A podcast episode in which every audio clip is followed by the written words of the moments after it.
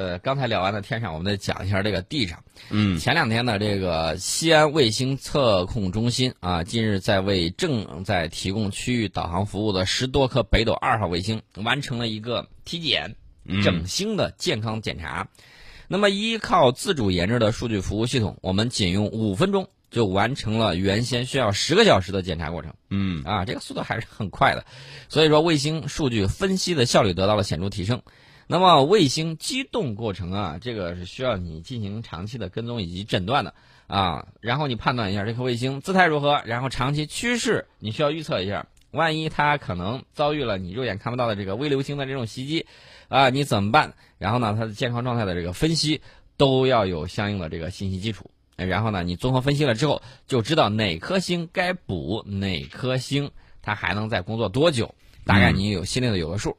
那么，西安卫星测控中心实验服任务是比较密集的啊。我有的时候去秦岭的时候，经常会路过，嗯，经常会路过啊。一看那么多天线，哦，又到这个测控中心了。远远的看一眼，远远的看一眼，感觉还是很不错。但是他们的实验任务有多密集呢？每天要承担二百多圈次的航天器跟踪任务，每天二百多圈次。嗯，呃，它的这个呃怎么说呢？它是我国。在轨航天器管理中心和航天测控网的运行管理中心啊，所以说任务是比较重的。目前这个中心实行的是二十四小时全天候值班管理模式。呃，那么在给卫星逐个做体检啊，进行健康检查分析，还会定期的、定性的去绘制每一颗卫星健康状态的雷达图。呃，你这个东西肯定是要有人维护的啊。将来在轨维护啊、管理啊什么之类的，我们这个有稳定的数据。这是我们讲到了西安卫星测控中心啊。将来有朋友从那儿过的时候，嗯，不妨行一下注目礼啊，嗯，观看一下外头那个几个大的天线，你都能感受到我们的这个卫星测控中心的这种庞大的这种阵列。呃，既然说到这个卫星测控，其实我想到了一个事情，就是前一段时间啊，美国曾经测试了跟踪测试了一对双胞胎宇航员啊，兄弟俩。然后呢，就测试的时候，就看他们有什么样，呃，有你有身体有什么样的反应，他身体相应的会有什么样的这种反应，有有这方面的研究。日本最近也有一个研究，这个研究跟美国那个研究方向不太、不太、不太一样。为什么说不太一样呢？他说这个在太空之中啊，这个人员呃，就是宇航员，他容易出现什么样的问题呢？就是骨质疏松，因为上太空的时候你会长个儿。啊，因为重力小了，然后你这个组织 组织之间，嗯啊，就比较放飞自我。那我这个通常会长高一公分。我上去还会长吗？会，我从一米五八就能长到一米五九了。呃，没有问题。嗯，你下来的时候还会再给你压回来。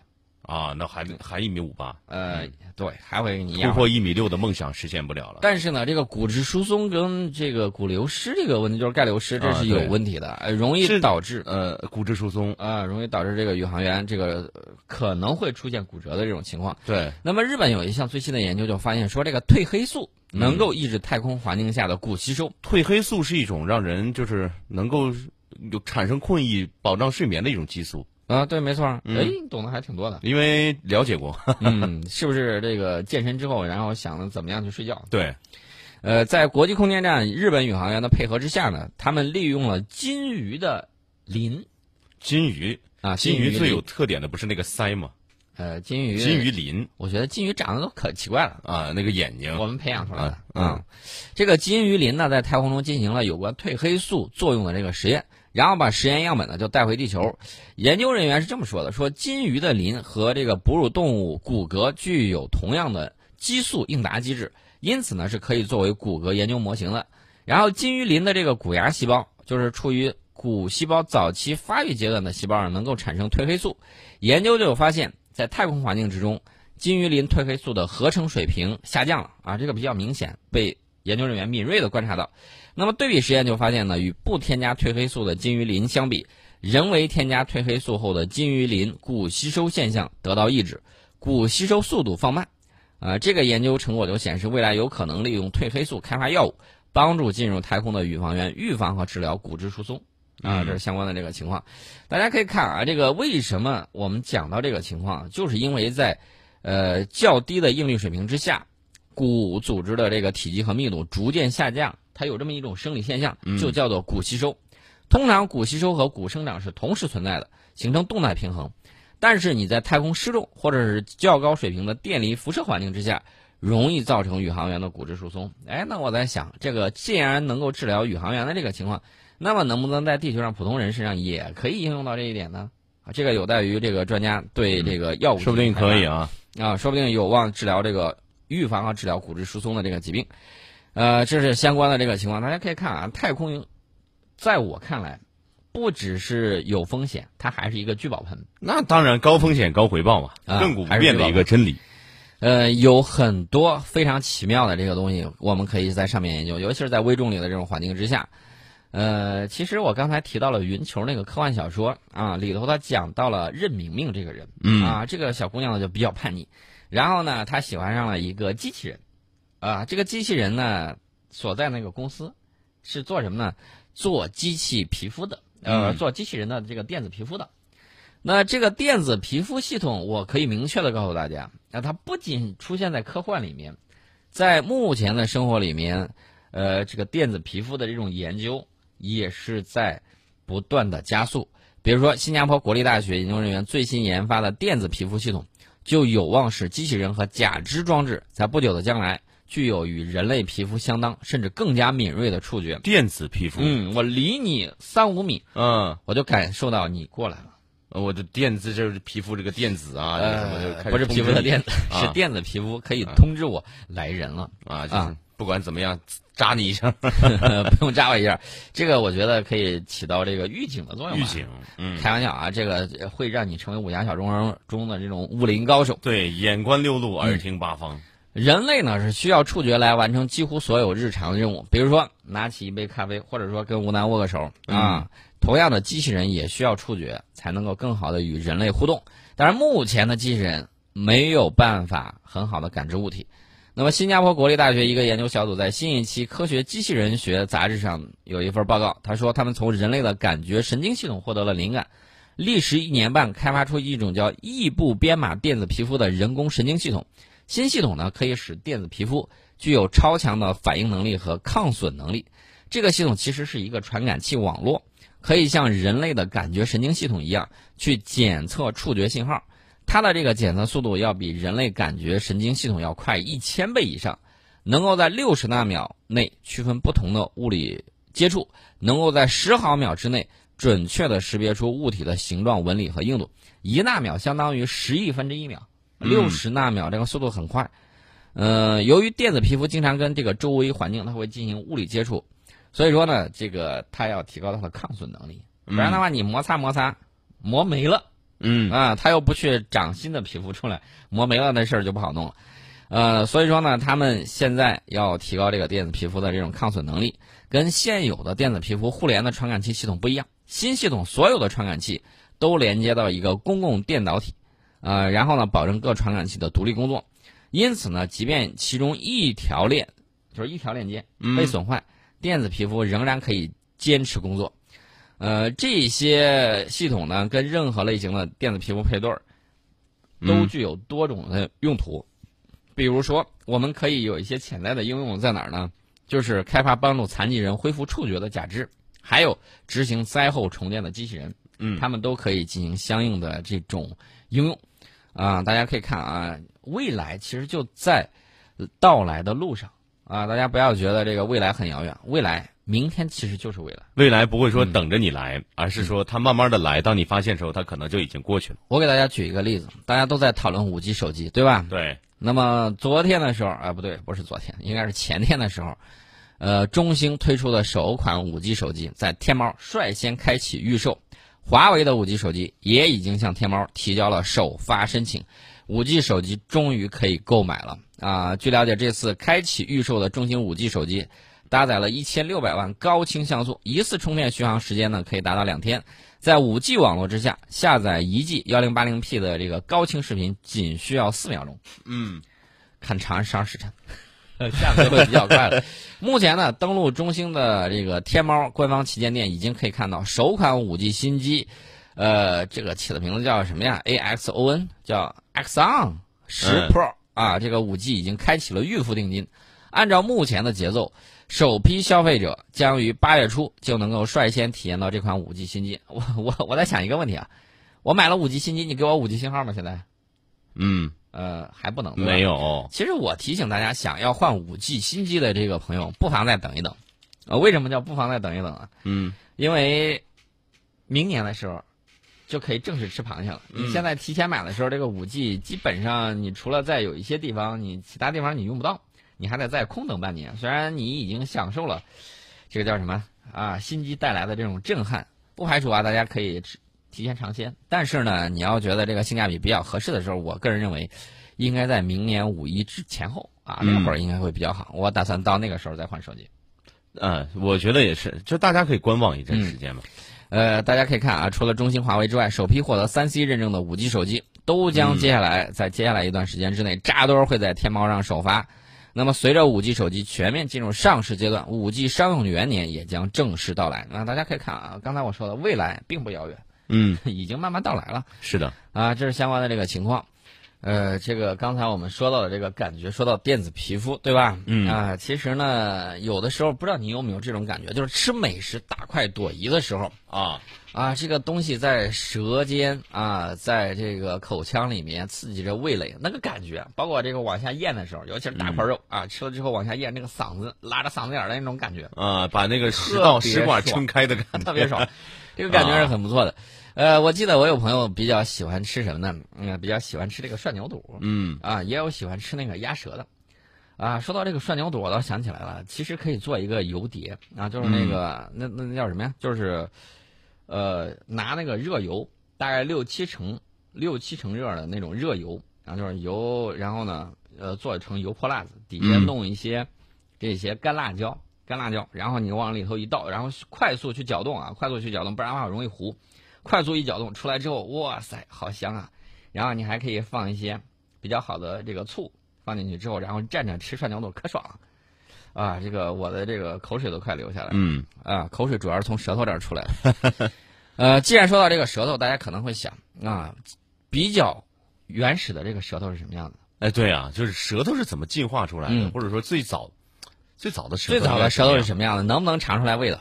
嗯中外科学家在距今大概是一点六四亿年的侏罗纪地层之中发现并且证实了迄今最早具有完整舌骨的原始哺乳动物化石。我还以为是人类的鸭舌呢，啊鸭舌，呃，你发现化石鸭舌你也不能吃 老想啊让它吃。啊这个在七月十九号出版的科学杂志介绍了这个研究成果。啊，这是沈阳师范大学组织的中国、美国、德国科学家组成的国际合作课题组，经过六年的研究，最终证实了在我国内蒙古，呃，这个古宁城五化区发现的侏罗纪哺乳型的动物化石，叫微小柱齿兽啊，具有与现代的这种哺乳动物同样的舌骨构造。而之前发现的更古老的哺乳型动物化石都没有完整的舌骨保存下来啊，大多数只有舌头和呃不是，大多数只有舌头，大多数只有牙齿或者不完整的头骨。然后它这个为什么难保存？我要讲一点，大家都吃过那个鸭舌，知道这个舌骨它是比较细的啊，比较细小，跟其他骨骼连接又不紧密，所以说动物死亡之后，这个舌骨很容易脱落或者是腐烂，而呃所以呢就很难保存下来。这次发现的这个舌骨构造就十分完整。非常非常的难得啊，包括甲状舌骨、鸡舌骨、角舌骨和上舌骨等等。那么各个骨节之间呢又有活动关节，总体结构呈马鞍状，呃，迥异于生物进化过程中更原始的爬行动物的棒状舌骨，跟现生哺乳动物是一致的。呃，这个微小柱齿兽化石呢，记者去采访了，也看到了，这个体长呢是十四点七厘米，啊，大小大概跟一只老鼠大小差不多，呃，体重呢大概只有五到九克。比较轻啊，嗯五到九克比较轻。这是迄今发现的体型最小的柱齿兽化兽类的化石啊。舌骨有多大呢？肉眼很难分辨啊，只有几个毫米大小，几个毫米大小。但是科学家非常细心啊，去看，利用工业 CT 等现代科学技术手段探测，经过长时间研究，最终确定了舌骨的存在，几毫米照样给你发现了。那么这个舌骨是很有作用的，就是生物在进化的时候。它这个舌舌头啊，可以对食物进行精细咀嚼以及吞咽，有关键作用，相当于什么呢？呃，那个水泥车那个搅拌器，嗯啊，你得搅拌一下这个食物。呃，这种马鞍状的舌骨就决定了咽喉的框架，标志着与爬行动物相比，哺乳动物的食物咀嚼更为精细。微小柱齿兽的发现呢，就揭示现生哺乳动物舌骨构造起源啊，首次提供了最直接的化石证据。其实我也希望西方在考古的时候要注意几点，什么呢？你不要拿着一本书啊，就是而且是尽是神话，拿着这个东西，十九世纪的时候拿着这个东西到中东去乱挖，挖完了之后说，哎呀，这个地方不就是神话书里面记载的那个地方吗？就去命名了。你以为那是小说里的藏宝图吗？呃，我要给你提醒提个醒，当年你进行环球旅行的时候，万国坤宇图那个地图，嗯，我们知道当时西方人航行为什么知道有美洲？嗯，据说是他们拿到了一份古地图。啊。英国有一个核潜艇的艇长翁菲斯，他还专门去写在这个郑和这个年会上，他还去报道，就是说我发现了有什么什么样的这种痕迹。当年郑和不只是下了西洋，然后呢，可能还发现了美洲，因为他手里头拿的那份古地图啊，据说就是在。西方人进行环球旅行之前，然后发现的啊，就是说他们知道有这么个地方，然后呢按图索骥，然后才去的。那这地图是谁绘制呢？在他们之前，全世界有这个力量，有且仅有这个中国的郑和有他的船队有这样的这种实力。呃，这是相关的这个情况，我们简单说一下。另外呢，还有一些啊，比如说这种砖，对吧？砖，我最近看了一篇文章，叫一块板砖。一块板砖啊，后头的这个标题我就不讲了。这一块板砖讲到的是什么呢？中国从那个陶，从那个泥泥砖汉瓦，从这个夯土到泥砖，然后在这个到烧成这个陶砖、秦砖、汉瓦，然后一步一步到明代的这个包砖，到这个唐宋时期这个砖在这个城墙角上的这个包砖的作用。嗯，以往都是夯土城墙啊，然后呢整墙的这种包砖。嗯，这种情况它是有一个从从没有。到有，然后从弱小到萌芽，然后从萌芽到成熟，然后再到这个大发展的这个程度，它是有一系列的这种传承的，对，非常严谨。欧洲的有一些考古学家啊，看到中中东地区啊、中亚地区有一些什么呢？有一些整个这个砖包的东西。我们的这个砖一定是外传的，因为大家可以去看新疆的有一些这个唐代的这个砖塔的这个遗址啊，大家都能看得很清楚。它是怎么一点一点的过去？先是夯土，然后慢慢有了砖，然后是什么样的情况？啊，通过这种技术呢，我们往外传，其他国家才慢慢这种包砖呢，呃，包呃这个情况才会有。那么他在这个当地找到了这些东西，他就说：“哎呀，一断代六千多年前，说公元六千多年，六千多年前。我只想问你，那你既然说公元六千多年前就有这些东西？”为什么联合碳十四一测定，咔嚓一下两千多年都给砍掉了呢？对啊，他自己做碳十四测定的时候，你这个不好说。只要是国际联合的啊，他没办法撒谎的时候，通常这个年代相对来说比较近。而且你既然我给你讲一个问题，这个东西一定它是有慢慢传承，即便在当地啊，是，你怎么解释你没有成熟期？就是考古学上讲没有成熟期，突然有的东西一定是外来的，对，一定是外来的。你给我讲一下，比如说以前我们没有飞机，从苏联买飞机是吧？